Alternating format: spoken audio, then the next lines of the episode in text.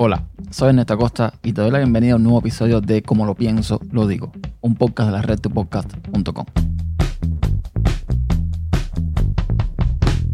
Bienvenidos a un nuevo episodio.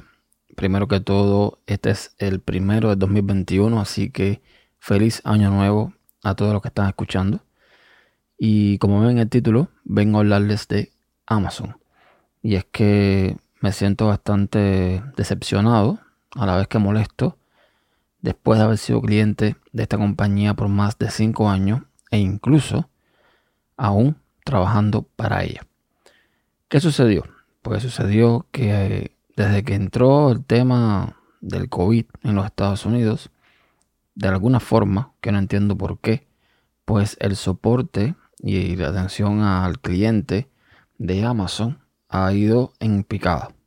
Yo puedo entender, por ejemplo, que de alguna forma se han visto afectados los almacenes, los warehouse y que, bueno, puede haber alguna que otra demora en cuanto a procesar ciertas cosas.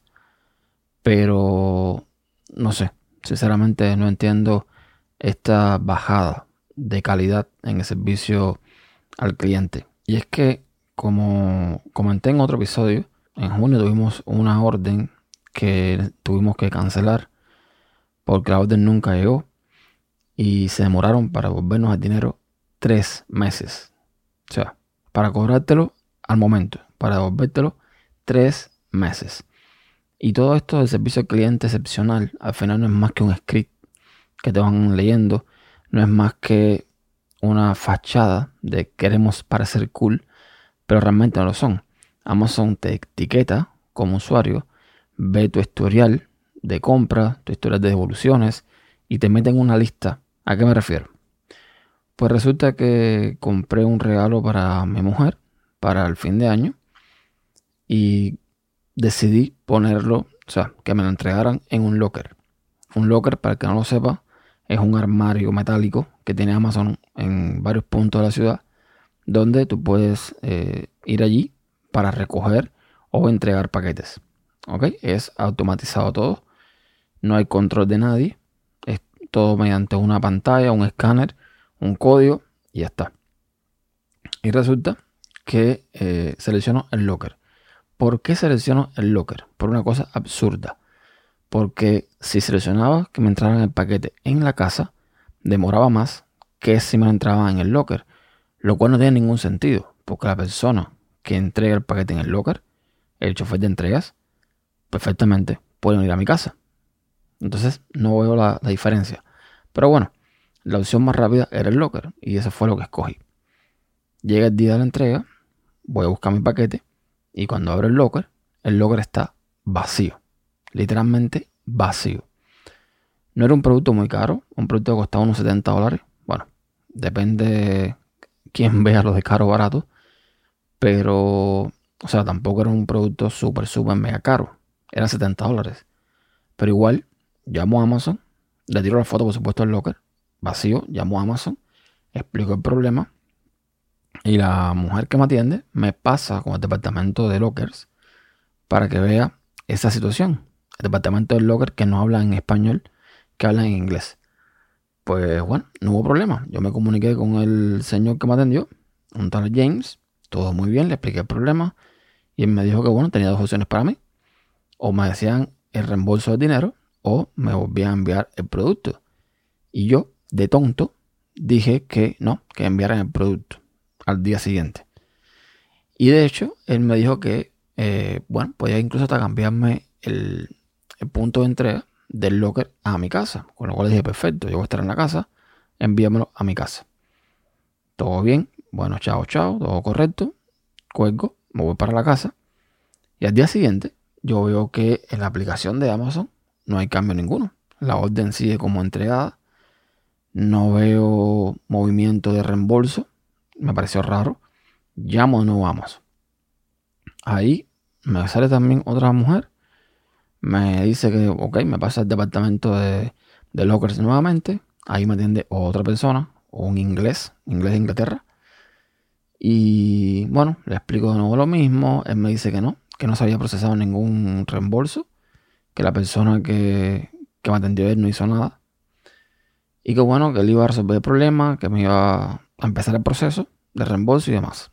De reembolso no, de recambio. O sea, me iba a enviar un, un producto igual. Ok, está bien, vuelvo a coger el teléfono. Al rato empiezan las cosas. Me llega un correo. Me llega un correo de no sé qué departamento diciéndome que habían hecho una investigación y que producto de la investigación determinaron que ni reembolso ni eh, producto de reemplazo. Nada. Ninguna de las dos cosas. Le escribo para atrás y le digo, mira, en otras palabras, ¿no? Pero le digo, ¿qué mierda de investigación ustedes hicieron que me responden de esta forma? Sin, o sea, sin más allá, sin más acá. No te vamos a volver nada y esto está en, en los términos de uso en tal lugar, en tal lugar. Que yo, pero bueno, ¿qué investigación fue esa? ¿Ustedes revisaron alguna cámara? ¿Ustedes hicieron un acto de presencia en el locker? ¿Revisaron? No me respondieron. Me responde otro apartamento después diciéndome que en vista a que en mi cuenta habían revisado y que tenía un montón de eh, reembolsos de productos no recibidos, pues como que, bueno, en otras palabras, yo era un tipo sospechoso. En otras palabras, no fueron esas, pero básicamente se puede interpretar como que o eras un ladrón, o eras un tipo sospechoso, o tienes demasiado reembolso. Lo cual es mentira. Ya digo, antemano es mentira, porque sí, yo he tenido reembolsos como todo el mundo. Productos que recibes que o están malos o no te gustan y los devuelves. Listo, ya está. Ahora, reembolso por pérdida, o sea, que no haya recibido el paquete y que haya pedido dinero para atrás, no tengo más de dos. No me pueden decir que tengo un historial de reembolso y nada por el estilo, pero además, aquí, en este país, por lo menos en los Estados Unidos, todas las tiendas, todas, absolutamente todas, tienen políticas de, de reembolso, o sea, de devolución, y no hay ningún problema. Que yo sepa, no te ponen en ninguna lista, ni nada por el estilo. Amazon sí lo hace. Amazon te pone en una lista y ahí revisan si tú, bueno, si tienes muchas incidencias de reembolso y cosas por el estilo, y pasas a ser de un estimado cliente, de un eh, invaluable cliente, a un cliente estimado que, bueno, que cuando tenga un problema tal, pues te vamos a sacar de la lista o te vamos a sacar en cara la lista y ya está. Total, que perdí mis 70 dólares. Por supuesto que molesto, les escribí para atrás, les dije todo lo que se me ocurrió decirle. Evidentemente a ellos eso no les afecta. Perdieron dos clientes. Dos porque mi cuenta de Amazon Prime era familiar. Estaba yo, estaba mi, mujer. Bueno, mi mujer y yo, el burro último. Y bueno, perdieron dos clientes. Ok, que no, que no le hacen ningún tipo de daño. Que Amazon va a seguir vendiendo. Que van a seguir siendo millonarios a 10 besos. Perfecto. Tienen dos clientes menos. Y dos clientes descontentos además. Dos clientes que no van a recomendarle a nadie que usen Amazon. Así de simple. Hasta que por lo menos no se arregle de alguna forma el servicio al cliente, yo no recomiendo a nadie que use Amazon. Por lo menos no aquí en Estados Unidos.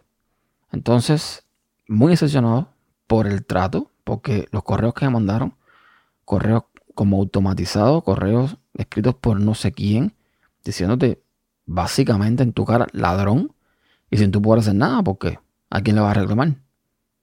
¿A quién le vas a gritar?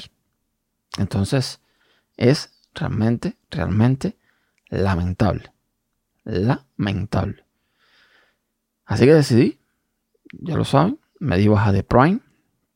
No he borrado mi cuenta de Amazon por el simple hecho de que tengo que hacer una captura de todas mis órdenes.